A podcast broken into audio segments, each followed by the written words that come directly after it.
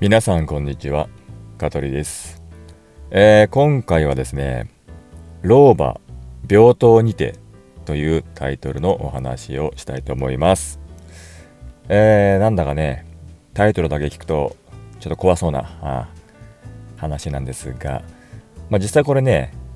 怖いんですよ。怖い、うん、なのでちょっとこう怖い話が苦手な方は今回はねやめた方がいいかもしれないですね。あただね、この話ね、怖いんだけど、面白いんですよ。はい。なので、面白い話が好きな人は、ぜひ聞いてください。はい。で、怖いんだけども、怖いの苦手なんだけども、えー、面白い話が好きな人は、まあ半分ね、右耳で聞くか、左耳で聞くか、うんまあ、半分ずつね、うん、聞いてみてくださいね。はい。じゃあお話し始めますね。なんでその言い方紙芝居じゃないんだから。この話はですね、まあちょっとあの病院関係に勤めてる方から聞いた話なんですよ。で、まあ、病院ってまあいろんなね、あの患者さん来るじゃないですか。まあ、来る来るらしいんですよ。うん、でもね、医療関係の方って、まあ、本当大変な仕事だと思うんですよね。うん、で、まあ、今回の話は、まあ、そこのまあ病院にまあ入院しているね、まあ、おばあちゃんの話、まあ、老婆、うんまあ、あえて老婆っていうね、言い方ちょっとね、失礼かもしれないけど、うん、おばあちゃんの話なんですよ。ん、で、まあ別にこのおばあちゃんの話の前に、まず入院をね、したことがあるかっていうちょっとお話ししたいと思うんですけど、私はね、過去一度だけ入院したことあるんです。人生で一度だけ。うん、2010、あ9年だったかなうん。2019年ですね。はい。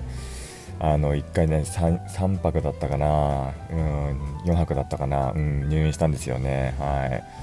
まあ、その時の、まあ、病棟はですね、あのー、まあ、なんでよくほらその保険のね、その医療保険の関係で、なんその差額ベッド代っていうのをね、払う払わないで、あの個別何いわゆるこの1人部屋になっちゃうと、あの差額ベッド代がかかっちゃうんですよね、あれね。うん、で、大部屋だと、まあ、差額ベッド代がかからないっていう、まあ、ごくまあ一般的なね常識なんですけどもなので私はまあなるべく保険をね、あのー、使いたくて安くしたかったんで、まあ、初めあの小部屋じゃなくていいんで大部屋でお願いしますと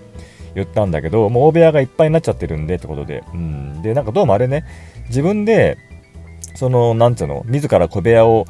個室お願いしますって言った場合はその保険がね差別差差額ベッド代がかかるんだけど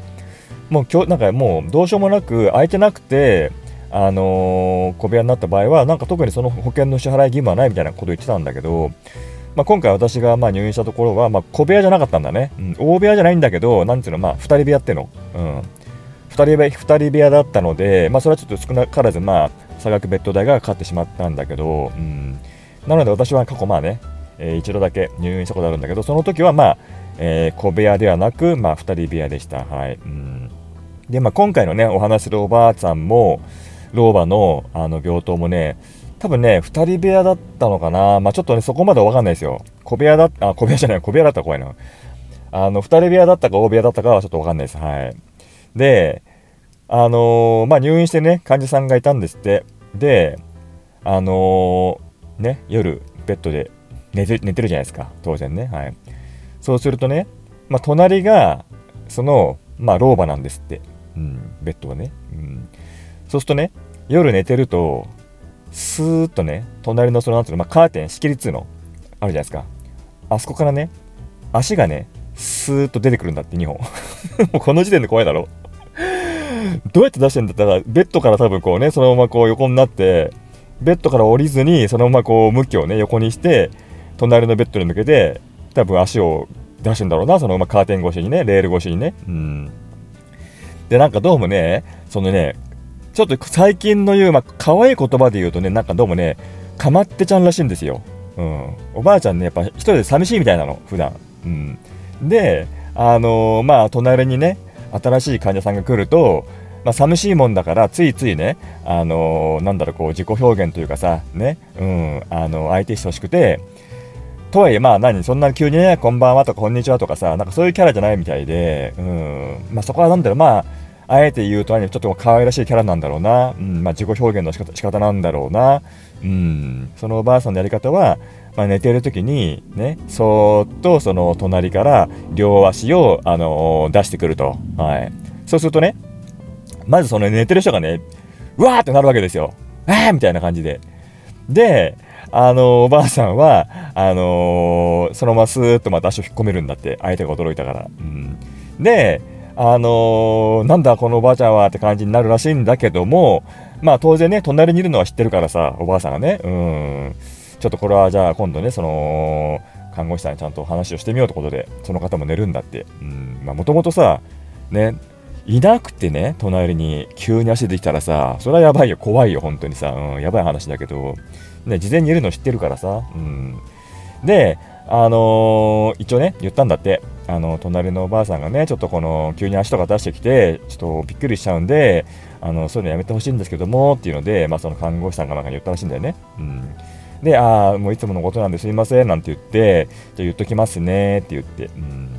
で、若じゃあお願いしますつって、まあ、また次の日かな、なんかにさ、うん、その方は寝てたんだってさ、うん、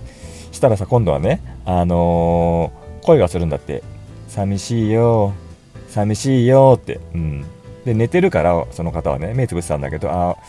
なんかおばあさん言ってるな、みたいな感じで、うん、で、なんかずっと寂しいよ、寂しいよって言うんだって、うん、なので、ああ、なんかもう、いろいろ言ってるわと思って、その方が目を開けたんだって。したらおばあさんがあのカーテンの下から首だけ出してあのひょっこりねこう覗きながら寂しいよ寂しいよって。ベッドに向かって言ってたんだって。でその人また見てわーってなって。もうすぐにもナースコールで呼んであのー、すいませんけども本当にそういうねびっくりするんでやめてもらえませんかって言って。でおばあさんはいや寂しいんだ寂しいんだって言って言うんだけどいや、寂しいの分かるんですけど、ちょっと本当にそういうなんか、何急にね、そのレ,、あのー、レースカーテン越しにね、下からこう、クイってね、この首だけ入れてね、寂しいよって言われたらね、怖いじゃないですかって言って。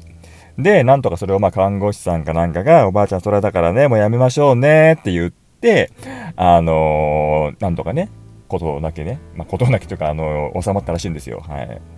で、あのー、その方がまあ退院かなんかされたのかな、隣あとはもともとのね、とあの、方が先に退院されたのかな。うん、で、あの、また今度おばあさんが一人になったらしいんですよ。うん、そしたら今度、なんかその、数日かかった時に、おばあさんがね、ナースコールを鳴らしたんだって。うん、で、な、どうしたんですか？って言ったらおばあさんがね、あのー、隣にね、誰もいないのにね、人の声がするから怖い怖いって言うんだって。お化け出た、お化け出たって騒ぐんだって。だから、おばあさん誰もいないから大丈夫安心してねって言うんだけど、結構病院の中だと、いえいえ、お化けは、お化けになっちゃってるのはあんただからね、つって。あなた相当やばいね、お化けになっちゃって噂になってますからね、っていう話をね、あの、その病院内でしてるらしいんだけど、おばあさんは、まあ一人になると急に怖がっちゃって、ね、誰もいないのにね、なんか誰かいる、誰かいるっ、つって、お化けが出るって言って騒ぐんですって。まあだから多分それもね、あれですよ、多分ね。まあ構ってほしいんだろうね。一人で寂しいから。うん。というね、まあちょっとね、これね、まあ、怖い話なんだけども、笑っちゃう話ということで、はいね、老婆病棟にてというお話でした。はい。というわけで、今日はこれでおしまいです。それでは、さよなら。この放送は、株式会社香取デザイン事務所の提供でお送りいたしました。また聞いてね